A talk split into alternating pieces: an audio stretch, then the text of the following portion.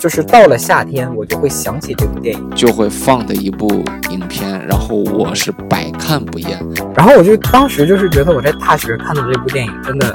太对了。只要电视里演演这部片，我一定会把它看完。回归到你的亲人身边，如果没有你和有你，它是真的完全不一样。在在我小时候那个年代，我觉得哇，好帅，好帅。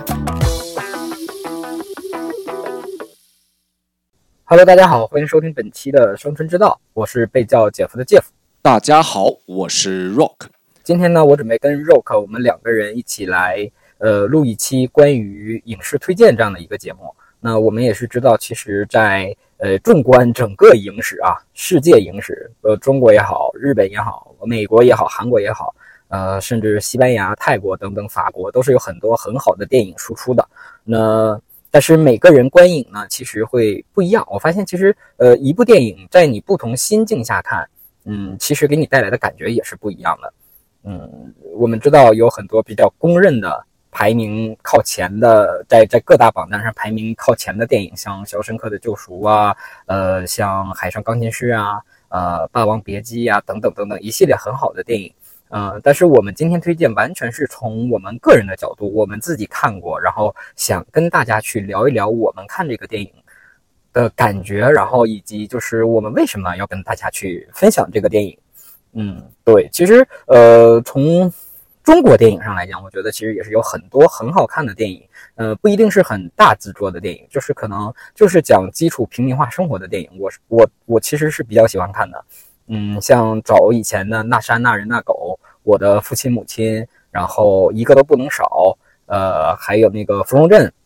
这些电影我觉得都很好看。然后到到到我们小时候还有一些电影，像冯巩演的，呃，心急吃不了热豆腐，然后像赵本山演过的那个落叶归根等等的这些电影，我觉得都非常好，也是都非常值得推荐去看的。啊，但是我今天推荐的电影可能就没有这些我刚才说过的。我今天想推荐的，呃，我先说吧。啊，我我这边其实我最想我我最想推荐的三部影片，我先说第一部。嗯，我相信其实这个第一部电影呢，也是有很多人看过，即使没看过，可能也听说过的，就是《菊次菊次郎的夏天》，就是可能这个名字，呃。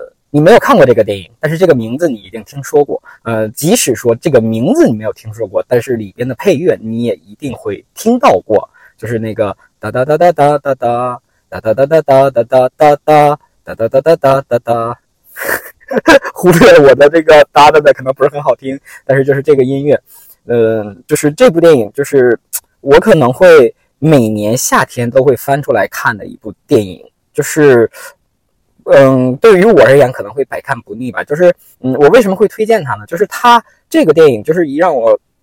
就是到了夏天，我就会想起这部电影。这个电影整体的配色，它的每一帧的画面都是夏天的感觉。然后只要在夏天，就这个音乐一响起，就会让你的心情很舒缓，因为夏天会很燥热的这种感觉嘛。然后这种音乐，这个音乐一响起来，就会让我感觉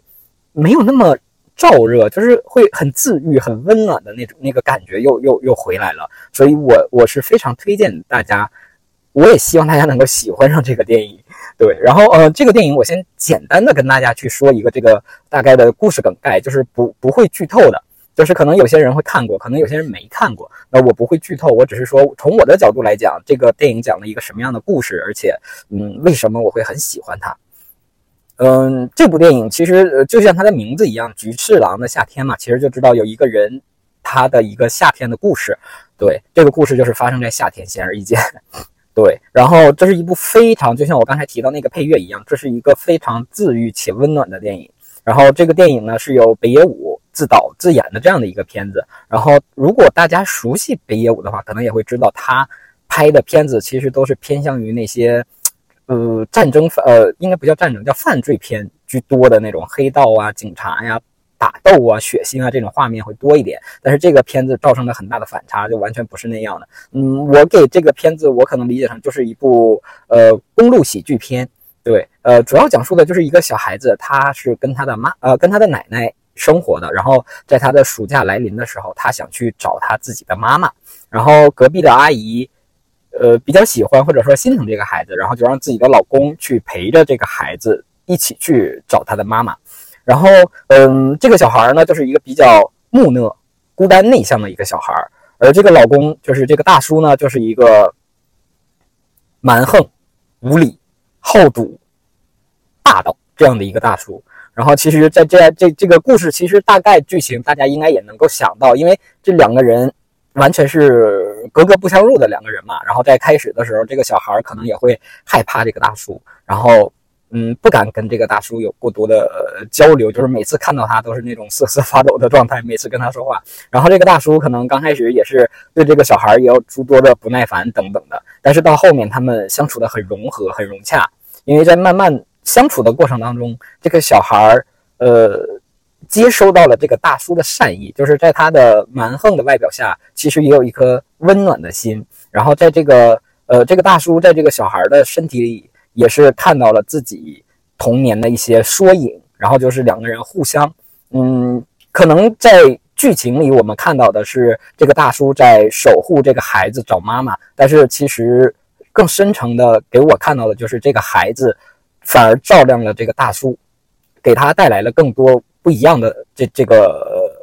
感情。给他带来了更多不一样的这样的一个一个感情，然后在这个一路上发生了很多鸡飞狗跳、嬉笑怒骂的故事。然后刚才也提到，这个电影每一帧、每一个画面拿出来都是夏天的感觉，因为它里边有海浪、有沙滩，然后有玉米地，然后有西瓜，呃，有河边钓鱼等等的。然后当然在这，因为是个公路电影，所以在这一路上也是有形形色色的人，嗯，就是可能。他们也不是什么正经人，流浪的诗人啊，飞车党啊，然后有那个呆滞的服务员呀，呃，小情侣呀等等的。但是，呃，就是通过跟这些人的一些发生的一些小故事，其实我们可以看到，就是呃，夏天之所以美好，不是因为人人都美好，而是充满了希望。就是这些人，他们身上或者说他们带给这个小男孩的希望是更为珍贵的，对。然后整部电影就是在这个夏天，我看到一个很好的影评，就是说，小男孩在这个夏天收获了希望。嗯，这个无理呃叫蛮横的大叔在这个夏天收获了童年的快乐，就是两个人嗯互相治愈，然后互相成长。嗯，就总结下来，这部电影可能就是一个呃成长救赎这样的一个电影。然后呃。就是后期我我也是看到有一个一个影评，就是来来来评评价这个电影，我觉得也是非常深击人心的一个一句话，就是幸运的人一生都被童年治愈，不幸的人一生都在治愈童年。所以，就是这句话真的给我带来很大的这样的一个触动。然后在这个整个影片里，其实就是很像北野武的这种风格，就是他其实嗯台词量没有那么大。就是简单简洁，但是它所有的画面感和整体的剧情给你带来的冲击会会很大。对，然后这个就是我对这个电影的一个简单的梗概介绍吧。我也不知道我说的，呃，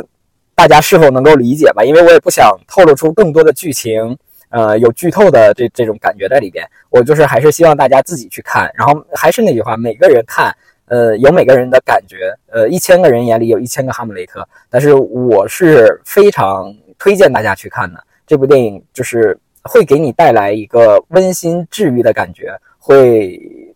照亮每个人的心里，让你看到呃身边的小确幸和那种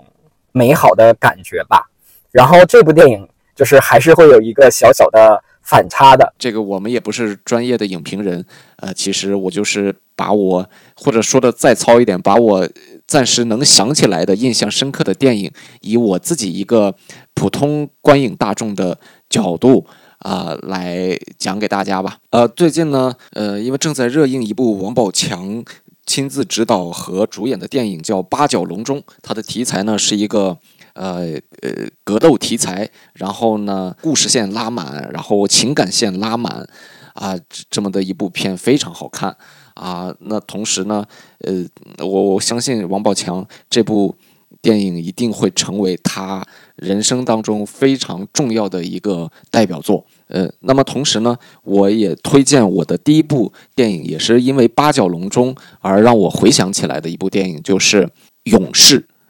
这部片呢是一个呃美国电影，它是拍摄于二零一一年。呃，主演呢其实大家都非常熟悉，是汤姆哈迪和这个乔尔艾哲顿。啊，乔尔·艾哲顿可能这个名字不太熟悉，但是当大家看到他，非常熟，绝对是大熟脸啊！也是一部格斗题材的片。其实后面，呃，《勇士》这部片呢，也也后来在国内被呃被翻拍，其实就是。彭于晏和张家辉一起演的那个《激战》来重重新创作的，二次创作的，讲了一对难兄难弟，可以这么说，呃呃，带引号的难兄难弟啊，在这个一个不幸的家庭中成长长大的一对兄弟，然后各自面临各自生活的困境，呃，然后呢，最后通过一同参加了一个格斗比赛而把。彼此救赎，然后把家庭救赎的这么一件事儿。弟弟是因为从小呃目睹了家里的四分五裂，这个父亲还家暴，然后呢，他后来逃出去参军，呃呃，又又又目睹了这个战友死亡等等这种战场的惨痛，他觉得自己的人生毫无意义，他只想宣泄，于是他想。决定去参加这么一场比赛，而且还有奖金嘛？他如果是能得到这份奖金，他就愿意把这个奖金捐给他死去的这个战友的这个家属。那么哥哥呢还要惨，哥哥是嗯一名中学老师，我记得是。然后，但是他的收入已经难以支撑全家人的一个开销，他们家的负债非常高，然后。呃，银行马上好像据说下个月就要把他们家的房子作为抵押要收走了，然后呢，他不得不平时就去街头的一些这个格斗比赛去赚一些酬金，打的也是这个这个鼻青脸肿的，但是他也是为了支撑家庭的收入，他是关注到有这么一个呃重大的格斗赛事，然后奖金是五百万美元，所以他要决定去搏一把，希希望自己能有这个奇迹产生。主要就是讲了两个兄弟去参加这个呃比赛的事儿，然后呢，剧情呢就肯定是非常的非常之精彩了。然后呃，就是用了很多渲染的方式吧。然后弟弟呢是一看就是一个狠人儿，就人人狠话不多的那种角色，因为他从参军回来，然后来报这个比赛，然后训练是非常的辛苦。然后呢，呃，哥哥呢是为了生计，然后他也在一个拳馆，因为他平时要参加那个街头比赛嘛，所以他也在拳馆经常训练。是偶然的机会，这个拳馆本来正在培养的一个种子选手要参加这个大赛的一个种子选手给受伤了，所以他就是力争到这个名额，他要去参加这个这个大赛。然后所有人都告诉他，你要去参加这个比赛，就是在送死。但是他已经就是说顾不了那么多了，因为他不参加，他。他就要把整个家庭，送走了 啊，就是这么一个意思。然后兄弟两个人，嗯，抱着各自的一个一个目的，来到了这个这个比赛当中。然后呢，然后这兄弟两个呢，呃，一一刚一柔，虽然都是打打打这个呃格斗比赛嘛。然后弟弟就是那种一看就是硬汉、强硬型的，然后呃打拳都是那种。特别力量特别大、特别狠的，然后哥哥是那种，呃，偏是以柔克刚型的，然后他是那种经常通过那种缠绕啊这样的方式，最后把对方给耗赢的这样的一个一个一个打斗。然后我记得特别清楚，就是他渲染弟弟有多狠的时候，就是弟弟在出场的时候，呃，会放一个他的那个宣传片嘛，会就是放这个比赛选手的宣传片，然后就放了他在战场上。为了营救一个队友，徒手掰开了坦克的门，就是坦克，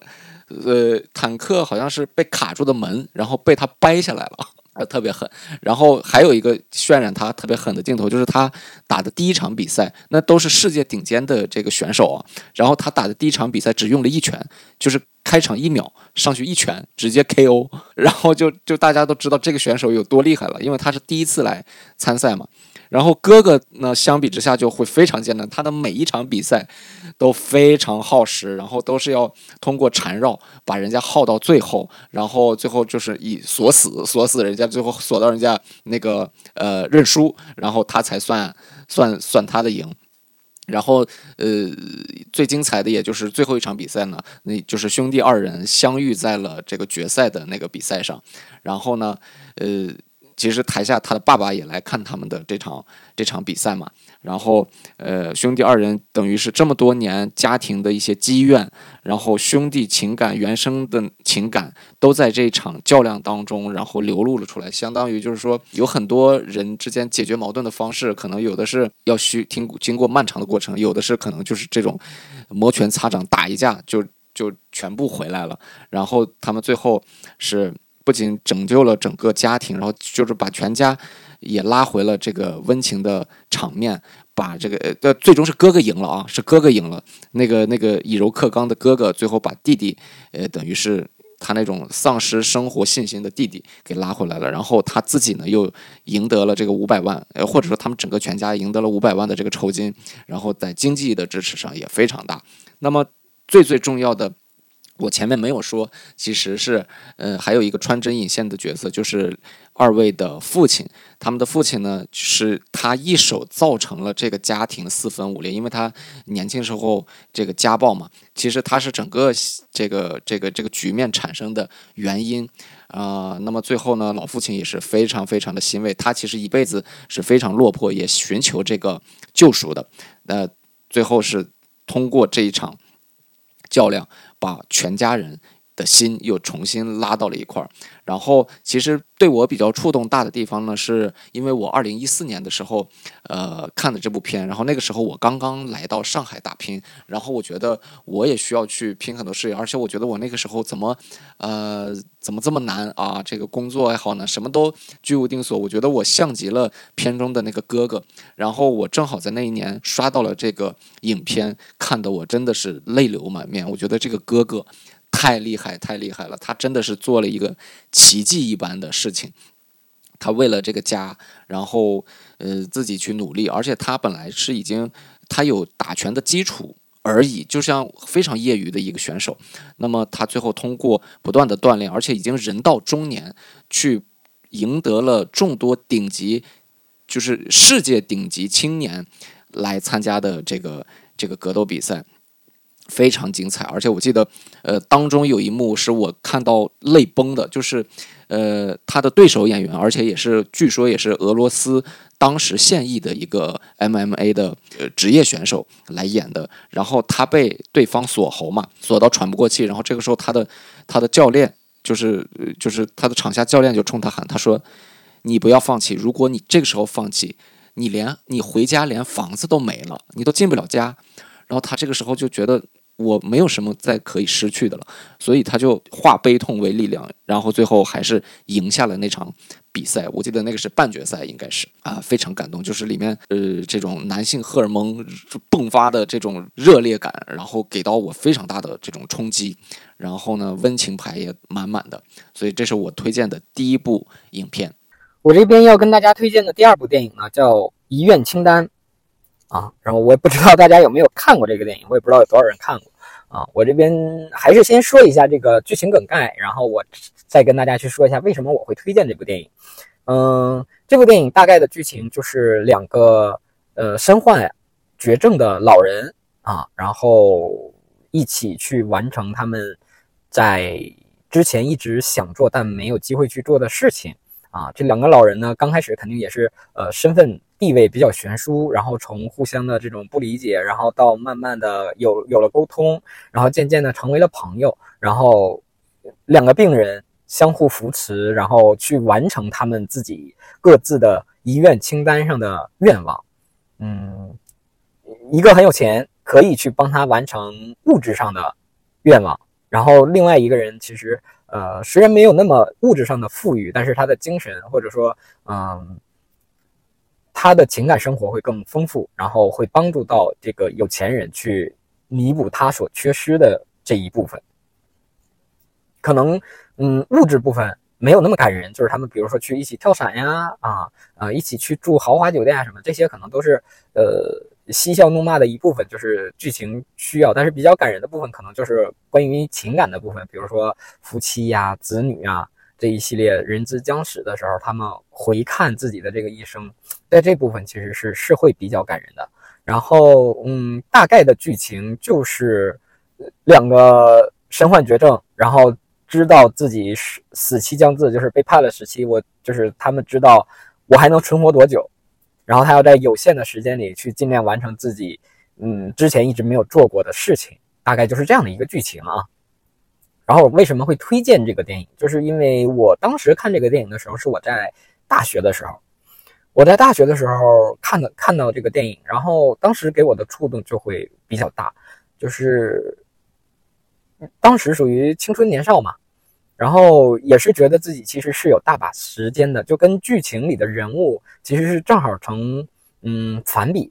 啊，他那个那个可能有一个很有钱，但是他现在身患疾病，然后他的时间有限。呃，我在那个时间段可能我没有那么有钱，但是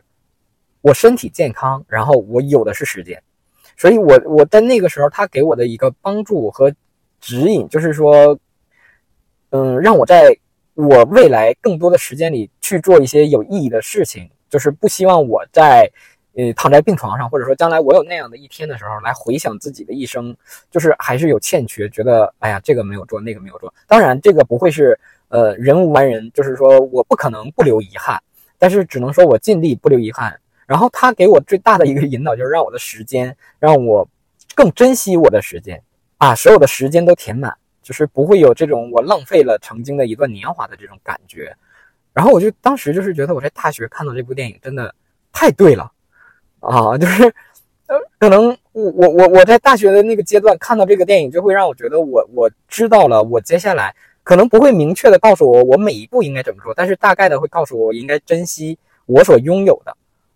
我应该去把我所拥有的东西很好的利用起来，因为这个东西可能是别人所没有的。所以就像我开始讲的，就是嗯，每个电影在你每个阶段看，可能给你的感觉是不一样的。所以这部电影在我大学期间给我的触动特别大，然后我记忆犹新。就是我我我这个电影可能不会是每年都会去看，但是偶尔想起来，嗯，至少三到五年我会看一次，就是我会再去看一遍这个电影啊。我推荐的第二部影片呢，其实嗯也是我的一个回忆了，因为呃前不久嘛，我们都得到了这个著名歌手 Coco 李玟啊去世的这个消息，然后呢，其实也感觉。哎，非常的可惜。其实大家最可最最可惜的地方，就是觉得，呃，怎么外表看上去他这么快乐的一个人，甚至是他要比百分之九十九的人都快乐的一个表象的人，会得抑郁症。所以其实，呃，每个人的快乐都来之不易，每个人的经历也都是很不容易，对吧？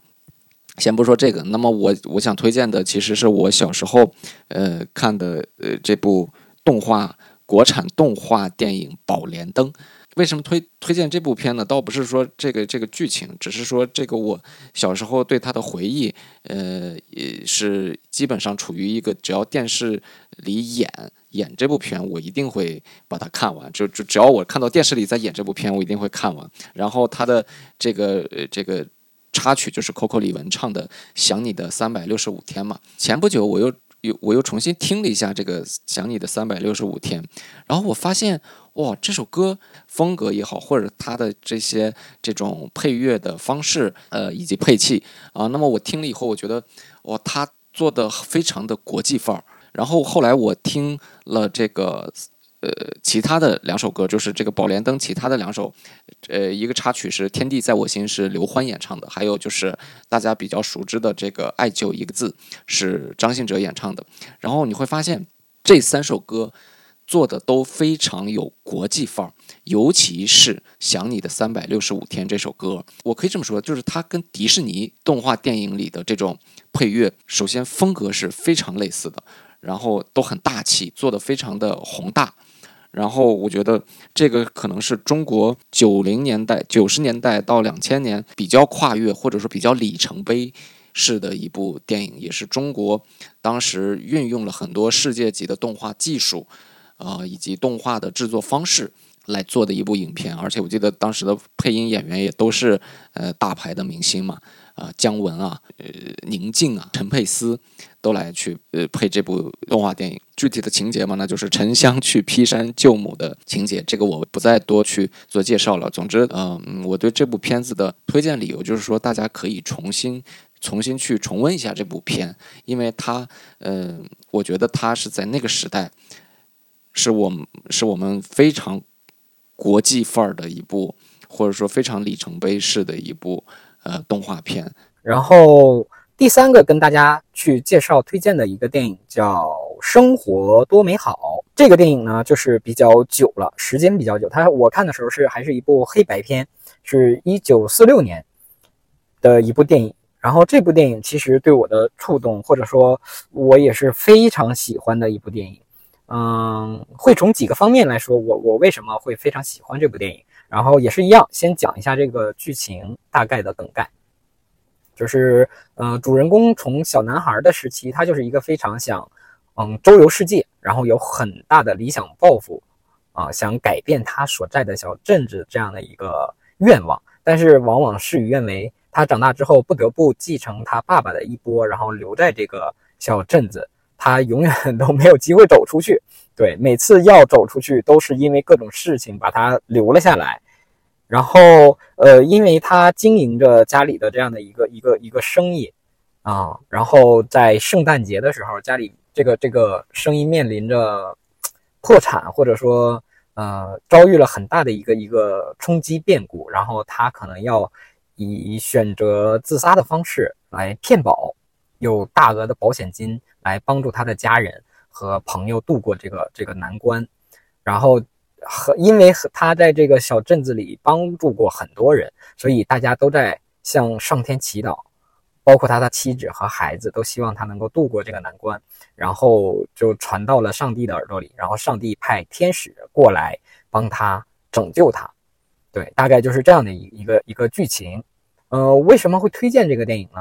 嗯，首先是刚才提到过，这是一个一九四六年的老片子了。然后这个老片子就是可能我们现在看起来剧情啊或者是什么都都还算是中庸或者说老套，但是对于在一九四六年那个年代来讲，它的很多构思还是比较先进的。对于那个大环境来讲，一九四六年我们反我们反看我们中国只是刚抗日第一年，抗日胜利的第一年啊，我们人民生活可能还没有那么高的生活水平，然后。呃，美国那边拍出来的一个电影，它是偏向于有科幻了，就是对于当时来讲，已经算是有一个，因为它涉及到天使和上帝嘛。然后它的开篇就是，呃，是是通过两个星星的对话啊，然后说接受到了这么多人的许愿，然后他们叫来天使反抗人间，然后反抗这个主人公从小到大的一个生长过程。然后在结尾的时候，就是这个天使是如何拯救这个主人公的。他拯救主人公的方式是，这个天使并没有直接的去帮助这个主人公，而是这个主人公在河边想跳河自杀的时候，这个天使先跳进河里，然后主人公奋不顾身的把天使救了上来。然后因为天使帮助他，这个天使才能成长，然后长出翅膀来。所以天使说了一句话，就是我我在用帮助你的方式来帮助我。就是他们两个其实也是一个互相帮助的作用，我互相拯救的这样的一一个一个呃作用。但是他帮助这个人的方式，并没有去直接帮他解决困难，而是通过这样的一个方式，就是来来拯至少拯救他不要去自杀，不要选择这样的一条路。然后这个人因为他面临很沮丧，然后他说这个世界有我没我是一样的。然后这个天使就是发动他的神迹，啊，告诉他。让他看到这个世界没有他会是一个什么样子，然后他看到了这个世界没有他，他找到他的朋友，他找到他的爱人，他找到他的家人、父母亲，其实跟他和有他的生活状态是完全不一样的。所以这个当时给我的触动也是比较大的一点，就是很多人都会觉得说这个世界我渺小至极，或者说很多很多嗯。观点吧，搁网络上看到的一些观点，就说人渺小至极，在地球在宇宙面前怎么怎么样，是吧？呃，什么呃，地球少了谁不照样转之类的。但是回归到你的亲人身边，如果没有你和有你，它是真的完全不一样的。这个触动确实会比较大。你可能你不觉得，但是在潜移默化当中，你会改变你身边人的生活习惯也好，或者说他的生活方式、生活轨迹。它慢慢都是有潜移默化影响的，所以你他会告诉你，你还是很重要的。最后，他们就是通过这样的一个方式，然后他认识到了这个世界有我还是很重要的，因为至少从我的角度出发，这个世界还有我关心的人，所以他跟天使去讲说，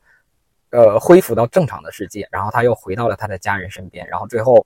所有就是知道，就是所有他帮助过的人都来倾囊相助的来帮他度过这次难关，就是这样的一个欢乐大结局。然后，呃，最后最后一幕给我印象比较深，就是呃。那个天使给了他一本书，然后书打开扉页，上面写着一句话，叫“亲爱的乔治，有朋友就不怕困难”。这句话给我的触动也会比较大。然后，呃，我为什么推荐这个电影呢？就是我我我看这个电影的时候，其实是我自己面临我人生。接受最大失败的就是到目前为止啊，我也不希望后面有再大的失败了。但是到目前为止，这是我人生中最大的一次失败，就是创业失败。然后当时确实也是我的一个非常大的一个低谷期。就是当我看到这个电影的时候，它给我的正能量，或者说给到我的这个正向的帮助是非常之大的。